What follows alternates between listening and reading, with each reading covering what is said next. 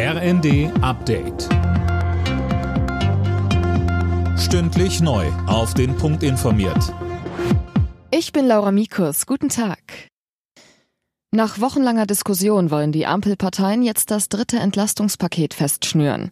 Der Koalitionsausschuss ist am Vormittag im Kanzleramt zusammengekommen, Anne Brauer. Ja, und SPD-Fraktionschef Mützenich hat sich vorab überzeugt gezeigt, dass da auch was bei rumkommt. Die Vereinbarung müsse mit Wucht die Öffentlichkeit erreichen, sagte er. Ob das aber heute schon gelingt, da wollte sich Mützenich nicht festlegen.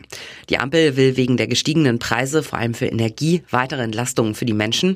Die SPD fordert etwa ein 49-Euro-Ticket, die Grünen mehr Wohngeld und die FDP einen Abbau der kalten Progression in der Einkommensteuer.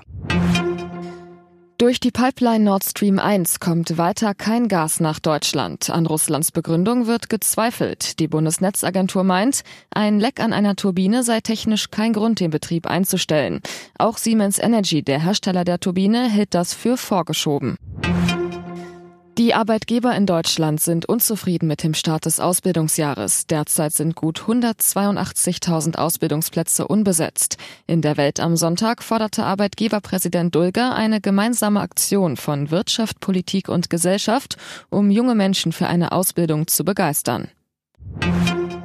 Ein Treibstoffleck verzögert aktuell die Startvorbereitungen für den Jungfernflug der neuen US-Mondrakete. Wenige Stunden vor dem geplanten Abheben der unbemannten Rakete der NASA-Mission Artemis 1 in Florida wurde ein Leck an einem Rohr entdeckt. Damit sollen Wasserstoff und flüssiger Sauerstoff in die Tanks gepumpt werden. Ob sich dadurch auch der geplante Start verzögern könnte, ist unklar. Bereits am Montag sollte die Mondmission losgehen. Wegen technischer Probleme wurde sie dann aber auf heute verschoben. Alle Nachrichten auf rnd.de